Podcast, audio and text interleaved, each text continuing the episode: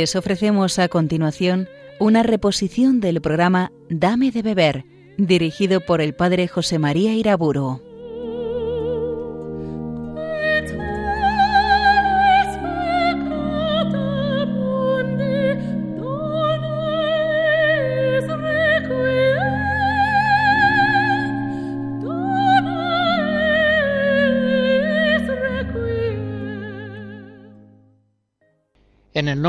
Padre, del Hijo y del Espíritu Santo. En la anterior conferencia contemplamos la humanidad sagrada de Jesucristo. En esta voy a hablar de su condición divina y de otros aspectos del misterio personal de Jesucristo, el Verbo encarnado. Comienzo pidiendo la ayuda de Dios, Padre, Hijo y Espíritu Santo. Danos tu luz y tu verdad sobre nuestro Señor Jesucristo, y pidiendo la ayuda de la Virgen, muéstranos a Jesús, fruto bendito de tu vientre. Dije de Jesucristo en cuanto hombre que él era misterioso, tanto por sus enseñanzas y sus obras milagrosas, como sobre todo por su identidad personal. ¿Quién es éste? Que hasta el mar y el viento le obedecen. Marcos 4. Tenemos que preguntarnos sobre la identidad personal de Jesús de Nazaret. En palabras del ángel Gabriel, Jesús será reconocido como Hijo del Altísimo, será llamado Santo, Hijo de Dios. Lucas 1. Y en palabras de Simón Pedro, nuestro Señor Jesucristo es el Mesías, el Hijo del Dios viviente. Mateo 16. Podemos preguntarnos qué quieren decir los apóstoles cuando afirman que Jesús es el Hijo de Dios. Hemos de entender el alcance profundo de sus palabras a la luz de los escritos apostólicos posteriores a Pentecostés, una vez que han recibido ya el Espíritu Santo. Por ejemplo, en Colosenses, primer capítulo, dice San Pablo que Jesús es imagen del Dios invisible, primogénito de toda criatura, porque en Él fueron creadas todas las cosas, en los cielos y en la tierra. Todo fue creado por Él y para Él. Él existe con anterioridad a todo, y todo tiene en Él su consistencia. Él es también la cabeza del cuerpo de la Iglesia. Esa es la fe de los apóstoles cuando afirman que Jesús es el Hijo de Dios. Quieren afirmar que Jesucristo es Dios, y así se expresa claramente el apóstol San Juan en el prólogo de su Evangelio. Al principio era el verbo, y el verbo estaba en Dios, y el verbo era Dios. Todas las cosas fueron hechas por Él, y sin Él no se hizo nada de cuanto ha sido hecho. Y el verbo se hizo carne y habitó entre nosotros, y hemos visto su gloria, gloria como de unigénito del Padre, lleno de gracia y de verdad. Los apóstoles, en efecto, confiesan la condición verdaderamente divina de Jesucristo, al mismo tiempo que su condición verdaderamente humana. Como dice San Pablo en Colosenses 2, en Cristo habita la plenitud de la divinidad corporalmente.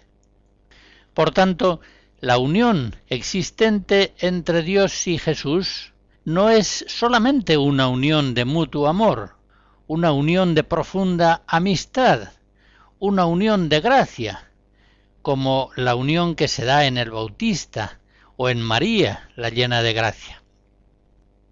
Es una unión mucho mayor, es una unión hipostática, es decir, Jesús y Dios están unidos en la persona del Hijo Divino. Así lo confiesa en el año 451 el concilio de Calcedonia.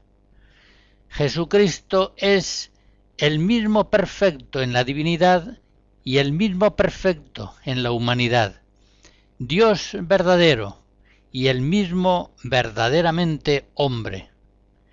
Engendrado por el Padre antes de los siglos en cuanto a la divinidad y el mismo en los últimos días por nosotros y por nuestra salvación, engendrado de María la Virgen, Madre de Dios, en cuanto a la humanidad. Cristo es pues el hombre celestial, así le llama San Pablo en 1 Corintios 15. Él mismo tiene conciencia de ser mayor que David, Mateo 22, anterior a Abraham, Juan 8, más sabio que Salomón, Mateo 12. Él se sabe bajado del cielo, Juan 6, bajado del cielo para ser entre los hombres el templo definitivo. Esta condición divina de Jesús aparece al mismo tiempo velada y revelada en su humanidad y se manifiesta en el bautismo. Recuerden aquella epifanía de la Santísima Trinidad en las orillas del Jordán, recién bautizado Jesús, la voz del Padre, la paloma, el Espíritu Santo y Cristo en la figura verdadera de hombre. Recuerden también la Epifanía Trinitaria de la Transfiguración, la voz del Padre, el Espíritu Santo en la nube y Jesucristo, acompañado de Moisés y de Elías. En fin, la condición divina de Jesús se manifiesta en sus palabras, en sus acciones y, como enseguida veremos, también en sus milagros. Escucharemos a Juan Sebastián Bach en otra suite orquestal.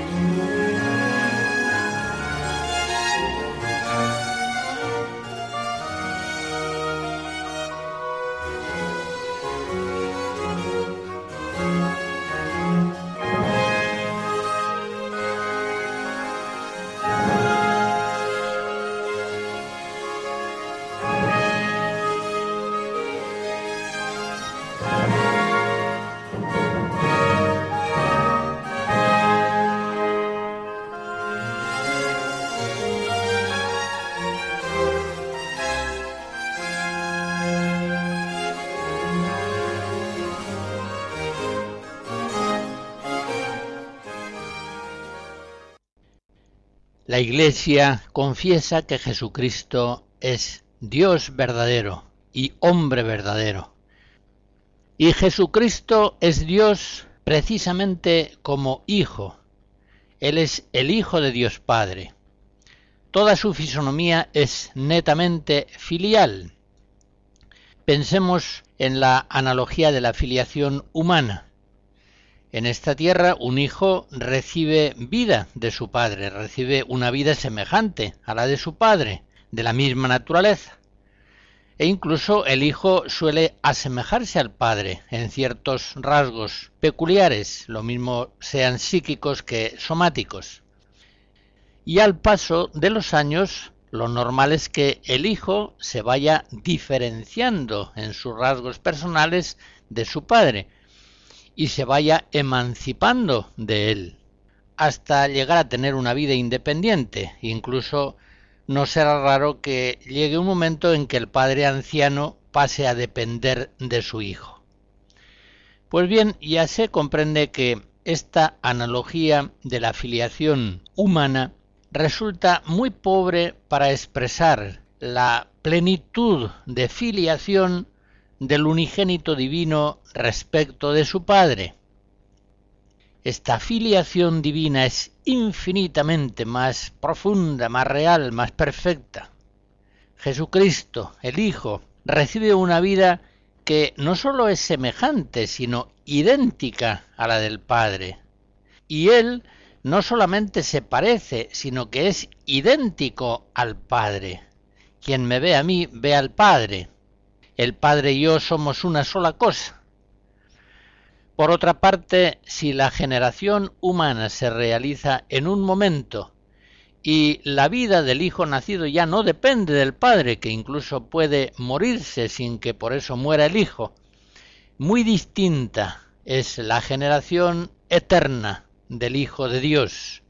El Hijo Divino es eternamente engendrado por el Padre, recibe siempre todo del Padre. Y esa dependencia filial, con todo el amor mutuo que implica, no va disminuyendo en modo alguno, sino que se mantiene perenne y perfecta. Jesucristo como palabra del Padre Celestial depende de Él totalmente. Es el Padre quien eternamente pronuncia su palabra y en la plenitud de los tiempos pronuncia la palabra en la encarnación. Y ahora el Hijo en el pensamiento, en la enseñanza, en la acción, vive en permanente dependencia filial respecto al Padre. Él no enseña sino aquello que oye al Padre, él no hace sino aquello que el Padre le va dando a hacer. Él no tiene una voluntad propia, sino que hace siempre en todo la voluntad de su Padre que le envió al mundo. Él es pues la manifestación suprema de Dios para los hombres. San Pablo en Tito 3, refiriéndose a la encarnación del Verbo a Jesucristo, dice, cuando se manifestó la bondad y el amor de Dios hacia los hombres. Efectivamente, Jesucristo es la epifanía de Dios, que es amor, la epifanía del amor de Dios para los hombres. Y nosotros, cristianos actuales, debemos recuperar aquel asombro gozoso de los primeros cristianos ante el misterio de la encarnación, el misterio fuente de todos los misterios que contempla la fe cristiana es el misterio de la encarnación del Verbo. En el credo de los apóstoles vemos cómo la contemplación del misterio de Cristo ocupa sin duda alguna el lugar central del símbolo de la fe. Y precisamente inclinamos nuestras cabezas con veneración al pronunciar las palabras y por obra del Espíritu Santo se encarnó de María la Virgen y se hizo hombre. En ese momento estamos confesando que el eterno Hijo Divino entra en el tiempo, se hace temporal. Aquel verbo de Dios en el cual han sido creadas todas las cosas, el Creador infinito se hace criatura limitada, constreñida, encarcelada en el tiempo y en el espacio. O como dice San Pablo en Gálatas 4, se hace nacido de una mujer. El omnipotente que vive por siempre y para siempre viene a hacerse un niño débil, al principio sin pensamiento, sin habla, sin fuerza, completamente vulnerable, perseguido al poco tiempo de nacer, exilado en Egipto, y ya hombre adulto, hostilizado, despreciado, rechazado, humillado hasta la cruz. Con toda razón, dice San Pablo en Filipenses 2, que el Hijo Divino no reputó codiciable tesoro mantenerse igual a Dios, sino que se anonadó, tomó la forma de siervo y en la forma de siervo se humilló hasta la muerte y muerte de cruz.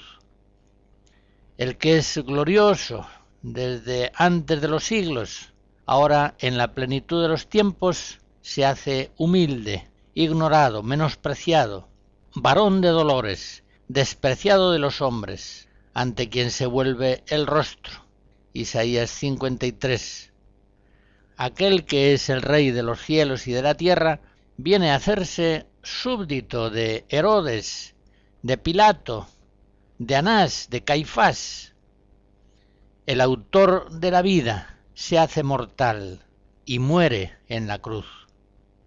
El santo, el justo, el absolutamente inocente se hace por nosotros castigo y acepta ser ajusticiado entre dos bandidos.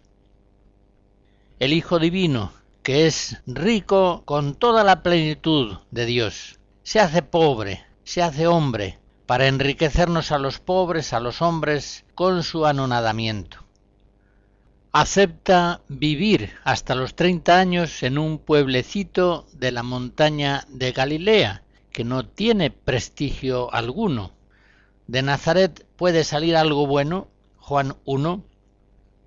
No tiene letras, no ostenta títulos académicos, se presenta ante los hombres en su vida pública rodeado de iletrados.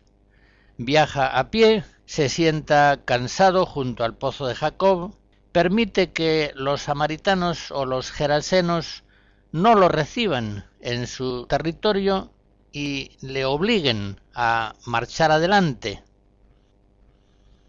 En fin, el misterio de la encarnación es el misterio supremo, como digo, en cierto modo misterio aún mayor que el de la cruz o el de la Eucaristía. Pidamos al Espíritu Santo, el glorificador del Hijo, que acreciente en nosotros el conocimiento sobrenatural del misterio de Cristo. No pocos al principio de la Iglesia tuvieron dificultad en creer en la realidad de la humanidad de Jesucristo. Las más antiguas herejías sobre Cristo no negaban su divinidad, negaban su humanidad o la ponían en duda, considerándola solamente aparente. Docetas, gnósticos, maniqueos consideraban absurdo pensar que realmente pueda Dios hacerse hombre, pueda aquel que es espíritu hacerse carne. Lo consideraban tan absurdo como pretender la existencia de un círculo cuadrado. Por tanto, pensaban ellos, la encarnación solamente puede ser aparente. Por el contrario, la fe católica nos asegura que el Verbo eterno divino asume realmente una naturaleza humana, un cuerpo, un alma, un entendimiento y una voluntad, unos sentimientos, una condición limitada y mortal, y asume la condición humana para siempre, no por unos años.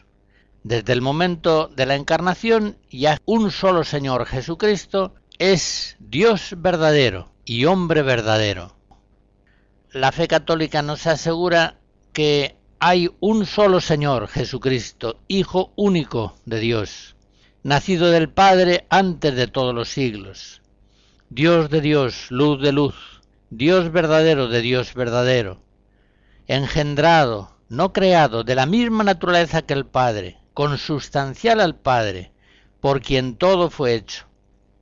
Que por nosotros los hombres y por nuestra salvación bajó del cielo, y por obra del Espíritu Santo se encarnó de María la Virgen, y se hizo hombre.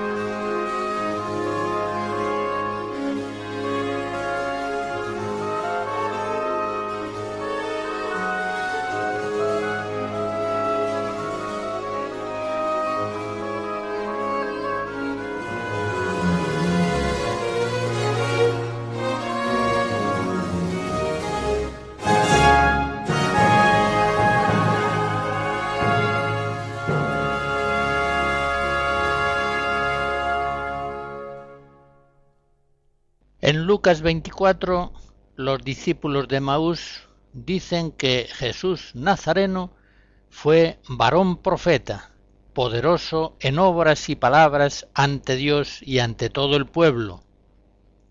Y en Hechos 2 dice también San Lucas que Jesús acompañaba sus palabras con numerosos milagros, prodigios y signos.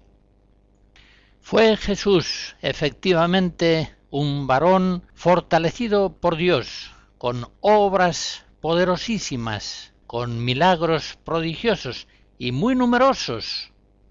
En Juan 20 dice el evangelista que muchas otras señales hizo Jesús en presencia de los discípulos que no están escritas en este libro. Y en el capítulo 21 termina su Evangelio diciendo que muchas otras cosas hizo Jesús, que si se escribiesen una por una, creo que este mundo no podría contener los libros. Profeta de Dios entre los hombres, poderoso en obras milagrosas. Fíjense, por ejemplo, en este dato. En el Evangelio de San Marcos, de 666 versículos, 209, es decir, un 31%, se refieren a milagros. Y todavía esta proporción aumenta si nos fijáramos solamente en los diez primeros capítulos antes de la pasión del Señor. De 425 versículos, 209, 47%, es decir, prácticamente la mitad se refieren a milagros. Los evangelios, pues, de hecho, están compuestos básicamente por una conjunción de enseñanzas de Jesús y de milagros suyos, poderoso en obras y en palabras. Y muchas veces entre las obras prodigiosas y las palabras de Jesús hay una relación inseparable, de tal modo que las palabras iluminan el sentido de la obra y la obra acredita la veracidad de las palabras. En este sentido, si eliminamos del Evangelio los milagros o si los reducimos a meros recursos literarios, sin una base histórica objetiva real, puestos para transmitir una enseñanza, causamos en el Evangelio unos destrozos irreparables. Gran parte del Evangelio resultará ininteligible. Y muchas palabras de Cristo vendrán a hacerse increíbles porque ya no están garantizadas por el milagro que las acompaña. Jesucristo es poderoso en obras, pero es más poderoso todavía en palabras. Él es contemplado en el Apocalipsis como el testigo fidedigno y veraz. Capítulo 1, capítulo 3. El testigo, es decir, el mártir fidedigno y veraz. Y él es plenamente consciente de esta vocación yo he nacido para esto, y para esto he venido al mundo, para dar testimonio de la verdad. Juan 18. Ahora bien, dar en el mundo testimonio de la verdad es extremadamente peligroso.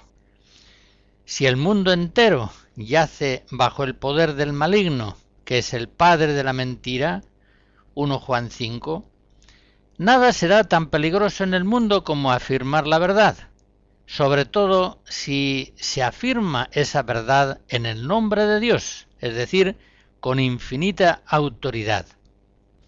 Sabemos por Isaías 55 que los pensamientos y los caminos de Dios distan tanto de los pensamientos y caminos de los hombres como el cielo de la tierra. Por tanto, aquel que, hablando en el nombre de Dios, transmita a los hombres los pensamientos y caminos divinos, será tenido por loco, sufrirá necesariamente persecución. Todos los profetas de Dios sufrieron persecución y muerte. Y también Jesucristo, la plenitud de la palabra divina, el Verbo encarnado. Cristo muere por dar en Israel el testimonio pleno de la verdad de Dios. Si él hubiera suavizado mucho su afirmación de la verdad y su negación del error, si él hubiera propuesto la verdad muy gradualmente, poquito a poco, cautelosamente, si no hubiera predicado la verdad con tanta fuerza como lo hizo a los sacerdotes, diciéndoles que habían hecho de la casa de Dios una cueva de ladrones, si él no hubiera predicado la verdad a los escribas y fariseos de una manera tan fuerte y clara, raza de víboras, sepulcros blanqueados, no entráis en el reino ni dejáis entrar en él. Si él hubiera hablado a los ricos con unas palabras más suaves y más cómplices, a un camello le es más fácil pasar por el ojo de una aguja que a vosotros entrar en el reino. Si Cristo no hubiera hablado con tanta fuerza a los sacerdotes, a los escribas y fariseos, a los ricos y nobles, no hubiera sido expulsado violentamente del mundo en la cruz. Y de eso Cristo era perfectamente consciente. Sin embargo, Él ama tanto a los hombres que les dice la verdad abiertamente, con toda claridad y firmeza, sabiendo que solamente la verdad puede hacerles libres. Jesús dice a los hombres la verdad que para él va a ser muerte y para los hombres va a ser vida. Esa es su misión. Como acabamos de oírlo, yo he venido al mundo para dar testimonio de la verdad. A Cristo no lo matan por calmar tempestades curar leprosos o resucitar muertos. A Cristo lo matan por afirmar la verdad y por negar los errores que le son contrarios. La Sagrada Escritura emplea a veces el término parresía para designar la confianza valiente, audaz, con que los enviados por Dios dan entre los hombres testimonio valiente de las verdades divinas, aun arriesgando a veces su prestigio o incluso su vida. En la versión que hicieron al griego los setenta de las antiguas escrituras, el término parresía se emplea raramente. Doce veces aparece el sustantivo y seis el verbo. En cambio, cuando se llega a los Evangelios en la plenitud de los tiempos, cuando la revelación de la palabra divina alcanza su máxima luminosidad, y consiguientemente, cuando el enfrentamiento entre la luz divina y la tiniebla mundana viene en Cristo hacerse máximo, esa palabra, parresía, tendrá mucho más uso. Y así en el Nuevo Testamento parresía aparece 31 veces en sustantivo y nueve veces en forma verbal. Así es, Jesús habla a los hombres con una fuerza de veracidad impresionante. No nada y guarda la ropa. Habla a los hombres con absoluta libertad, sin temor alguno, con una fuerza irresistible, no trata de guardar su propia vida. Hasta sus enemigos reconocen esta veracidad audaz de Jesús.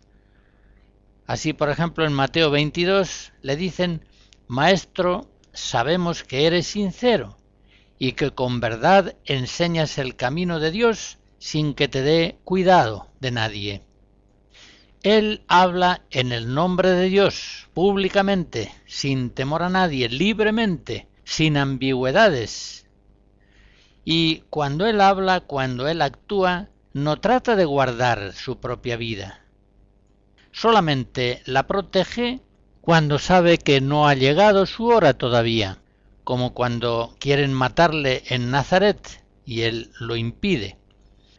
Es evidente que hablando y actuando Jesús se entrega a la muerte. Sí, Jesús es un profeta poderoso en palabras. No solamente tiene valor y fuerza para manifestar la verdad de Dios en su predicación, sino que también tiene fuerza y valor para rechazar los errores que son contrarios a la verdad divina. Y tengamos en cuenta que esta condenación de los errores puede ser aún más peligrosa que la afirmación de la verdad. Pues bien, Jesús, por ejemplo, no afirma sólo a los judíos la primacía de lo interior, el reino de Dios está dentro del hombre, sino que denuncia el exteriorismo perverso de la religiosidad rabínica. Coláis un mosquito y os tragáis un camello. Jesús no sólo afirma la santidad del templo como casa de Dios, sino que acusa a los sacerdotes de haberlo convertido en una cueva de ladrones.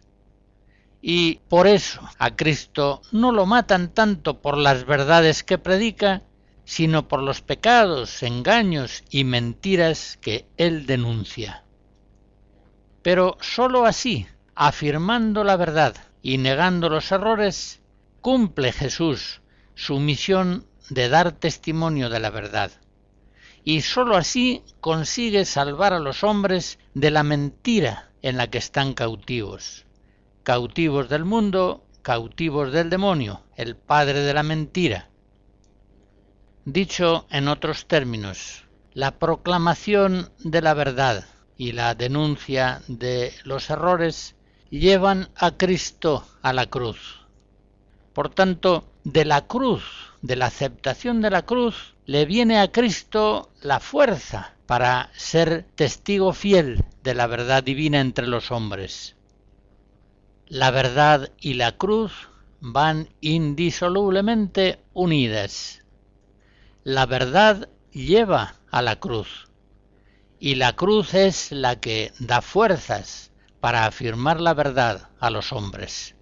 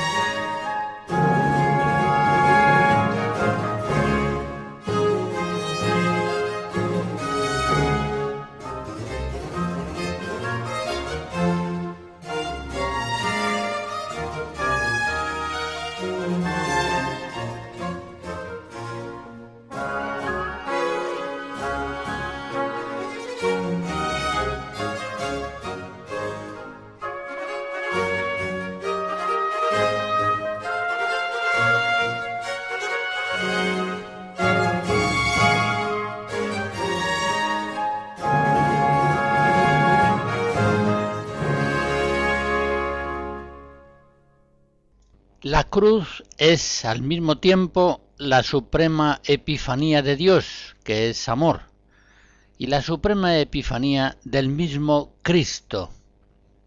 Conocemos a Cristo en la medida en que conocemos a Cristo crucificado. Por eso no es raro que la predicación de los apóstoles se centre tanto en la cruz de Cristo. Como dice San Pablo, Nunca entre vosotros me precie de saber cosa alguna, sino a Jesucristo y a este crucificado. 1 Corintios 2. Y sin embargo la cruz de Jesús es un gran misterio. Es, como dice San Pablo en esa misma carta en el capítulo primero, escándalo para los judíos, locura para los gentiles, pero es fuerza y sabiduría de Dios para los llamados sean judíos o sean griegos. La cruz La doctrina de la cruz de Cristo es un gran misterio. Una persona divina llega a morir de verdad. Parece imposible, parece inconcebible, pero es la verdad. El Hijo Divino encarnado experimentó la suprema humillación de la muerte y de la cruz. En esa muerte ignominiosa, los judíos incrédulos vieron solamente la prueba de que no era el Hijo de Dios. Mateo 27. Pero en cambio otros, como el centurión, precisamente por la cruz llegaron a la fe. Verdaderamente este hombre era Hijo de Dios. Marcos 15. La cruz es gran misterio el Padre decide en su gobierno providente la muerte de su Hijo amado.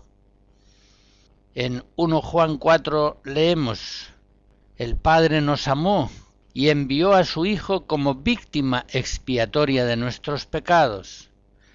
Y en Romanos 8, no perdonó a su propio Hijo, sino que le entregó por todos nosotros gran misterio. ¿Cómo es posible que la suma abominación de la cruz sucediera según los designios de la presciencia de Dios? Hechos 2. Y sin embargo ha sido así, como Dios Padre ha dado cumplimiento a lo que había anunciado por boca de todos los profetas, que su Mesías iba a padecer. Hechos 3. La cruz, sin duda, fue para Cristo mandato del Padre, y su obediencia hasta la muerte, Filipenses 2, fue ciertamente una obediencia filial prestada al Padre. Gran misterio, el misterio de la cruz. La obra más santa de Dios confluye con la obra más criminal de los hombres. En aquella hora de las tinieblas, los hombres matamos al autor de la vida, como dice San Pedro, Hechos 3. Y precisamente de esa muerte nos viene a todos la salvación y la vida eterna. Gran misterio, el misterio de la cruz. La muerte de Cristo en la cruz es salvación para todos los hombres. ¿Cómo explicar esa causalidad salvífica universal de la muerte de Jesucristo? La revelación nos da las claves de tan inmenso y misterioso enigma. La cruz de Cristo es expiación sobreabundante por los pecados del mundo. Como dice Isaías en el capítulo 53, el castigo salvador pesó sobre él, y en sus llagas hemos sido curados. La cruz de Cristo es reconciliación de los hombres con Dios. El apóstol en 2 Corintios 5 nos dice que Dios estaba en Cristo reconciliando al mundo consigo y no imputándole sus delitos. La cruz de Cristo ha sido nuestro rescate, nuestra redención, al precio de la sangre de Cristo hemos sido comprados y rescatados de la cautividad del pecado, del demonio y de la muerte. 1 Corintios 6, 1 Pedro 1. Jesús, dice el apóstol, se entregó por nosotros para rescatarnos de toda iniquidad y purificar para sí un pueblo que fuese suyo, fervoroso en las buenas obras. Tito 2. La cruz de Cristo es un sacrificio, una ofrenda cultural de infinito valor santificante y al mismo tiempo es la declaración de amor suprema que Él nos hace. Cristo, dice San Pablo, nos amó y se entregó a sí mismo por nosotros, como ofrenda y víctima a Dios. Éfesos 5. Cuando contemplamos el misterio de la cruz, vemos ante todo un signo doloroso. Vemos clavos, sangre, sufrimiento, abandono, humillación extrema, muerte. Y hemos de preguntarnos ¿qué nos significa Dios con la suma elocuencia de la cruz? ¿Cuál es la realidad que en ese signo de la cruz se nos ha de revelar? A esa pregunta fundamental respondemos con las mismas enseñanzas que nos son reveladas en las Sagradas Escrituras. En primer lugar, diciendo que la cruz es la revelación suprema de la caridad, es decir, la epifanía plena de Dios, que es amor. Muchas cosas pueden revelar el amor, la palabra, el gesto, la ayuda, el don, pero el signo más elocuente, el signo más fidedigno e inequívoco del amor es el dolor. Mostrarse capaz de sufrimiento, capaz de dolor extremo en bien del amado, esa es la muestra suprema del amor. Pues bien, aquel que quiera conocer a Dios, que mire a Cristo, que mire a Cristo crucificado. Por eso Dios dispuso en su providencia la cruz de Cristo, para expresarnos por ella en forma plena y definitiva el misterio eterno de su amor trinitario hacia nosotros. Esta es la realidad expresada en el signo de la cruz, el amor que Dios nos tiene. Por eso no es raro que los santos no se cansen de contemplar la pasión de nuestro Señor Jesucristo, sea para ellos el libro fundamental de su meditación espiritual. En el libro de la cruz aprenden que así nos ama el Padre, Dios probó, acreditó su amor hacia nosotros, en que siendo todavía pecadores, por tanto enemigos suyos, Cristo murió por nosotros. Romanos 5. Mirando al crucificado, no podemos ya dudar nunca del amor que Dios nos tiene, sea cual fuere su providencia sobre nosotros, sea cual fuere nuestra situación espiritual. El Padre nos ha amado hasta entregar a su Hijo para nuestra salvación. Pero el libro de la cruz nos enseña también así Cristo ama al Padre, hasta llevar su obediencia al extremo de la muerte y muerte de cruz. Cristo obedece hasta el extremo a su Padre porque le ama extremadamente refiriéndose a su cruz, él poco antes de padecer dice, conviene que el mundo conozca que yo amo al Padre y que según el mandato que me ha dado el Padre, así hago. Juan 14. Refiriéndose a la cruz, dice, conviene que el mundo conozca que yo amo al Padre y que según el mandato que me ha dado, así hago.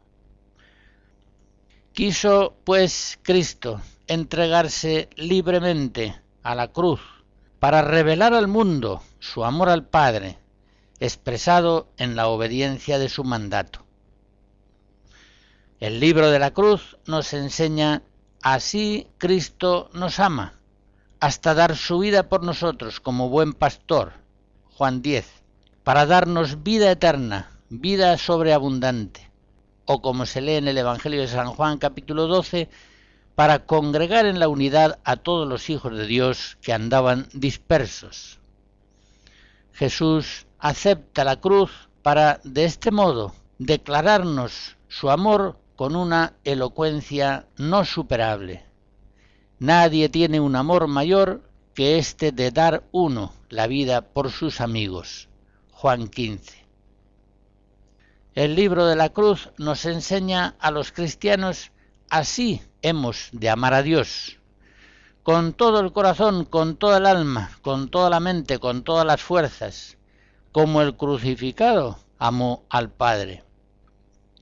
Permaneceremos en el amor de Dios si guardamos sus mandatos, como Cristo se mantuvo en el amor del Padre, obedeciendo su mandato. El libro de la cruz nos enseña también a los cristianos Así hemos de amar a los hombres, como Cristo nos amó. Aquel que quiera aprender el arte de amar al prójimo y quiera ponerlo en práctica, que contemple la cruz y que tome esa cruz cada día para entregar así su vida por sus hermanos. Solo si abrazamos la cruz, o mejor aún, solo si nos abrazamos a Cristo crucificado, podemos tener hacia nuestros hermanos un amor abnegado, sincero, fuerte, inquebrantable. El apóstol Juan en su primera carta, capítulo 3, dice, Cristo dio su vida por nosotros, y nosotros debemos dar nuestra vida por nuestros hermanos. Según esto, si la ley evangélica consiste en el amor a Dios y en el amor al prójimo, hemos de decir que la promulgación solemne y máxima de esa ley fundamental cristiana se produce en la cruz. El palo vertical nos está diciendo así hay que amar a Dios. El palo horizontal nos está diciendo así hay que amar a los hermanos. Por otra parte, en segundo lugar, la cruz revela a un tiempo el horror del pecado y el valor inmenso de nuestra vida ante Dios. Si alguno pensaba que nuestros pecados eran poca cosa, si alguno pensaba que la vida humana era una sucesividad de actos triviales, condicionados, insignificantes, que mire la cruz de Cristo, que considere cuál fue el precio de nuestra salvación. Si alguno sospechaba que nuestra vida apenas tenía valor, importancia ante Dios, Señor del cielo y de la tierra, que mire la cruz de Jesús y que se entere de que no hemos sido rescatados con plata y oro corruptibles, sino con la sangre preciosa de Cristo. 1 Pedro 1. Y que no piense tampoco que ese amor y ese precio Jesucristo lo entrega en general por la humanidad, pero no precisamente por mí, la verdad es muy distinta. Cada uno de nosotros puede decir, debe decir con toda verdad aquello que dijo San Pablo. El Hijo de Dios me amó y se entregó por mí. Gálatas 2. Por eso, en tercer lugar, hemos de decir que la cruz es el sello que garantiza la verdadera espiritualidad cristiana. Si alguno quiere ser discípulo de Jesucristo, tiene que tomar la cruz cada día y seguirle. Lucas 14. Estemos bien atentos y cuando nos enseñen un camino espiritual, fijémonos bien si pasa por la cruz cuando es preciso o hace un rodeo para evitarla. Porque la cruz es el sello de garantía puesto por Jesús si ese camino es un camino ancho y no pasa por la cruz, sino que la rehuye, no es el camino de Cristo. El verdadero camino evangélico, el que lleva a la vida, es un camino estrecho y pasa por una puerta angosta. Mateo 7. Quien enseñara, por ejemplo, una espiritualidad sacerdotal que no pusiera en la cruz la clave de la abnegación que hace posible el amor pastoral diario del sacerdote, está dando una enseñanza falsa. Del mismo modo, aquel que propusiera una moral propia de la vida conyugal, en la que se rehuyera la cruz de Cristo, como si esta cruz fuera un factor destructor inadmisible estaría proponiendo una espiritualidad conyugal incompatible con la doctrina de la cruz de Cristo, por tanto con el Evangelio. No olvidemos pues nunca esta norma. La cruz es el sello que garantiza toda espiritualidad cristiana verdadera. No es posible participar de la vida del Cristo glorioso resucitado si no participamos bien unidos a Cristo de su cruz.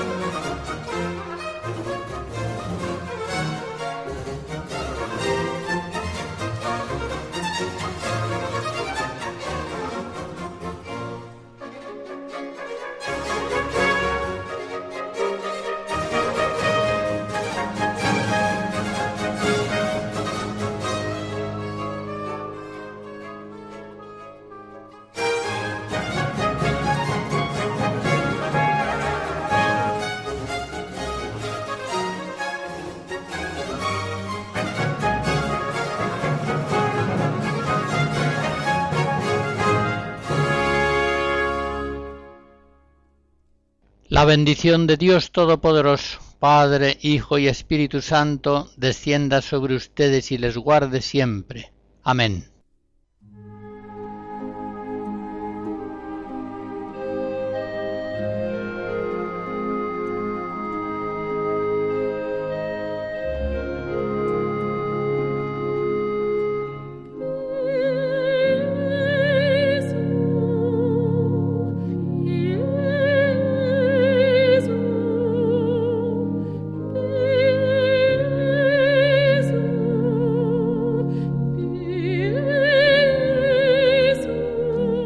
Han escuchado en Radio María una reposición del programa Dame de beber, dirigido por el padre José María Iraburo.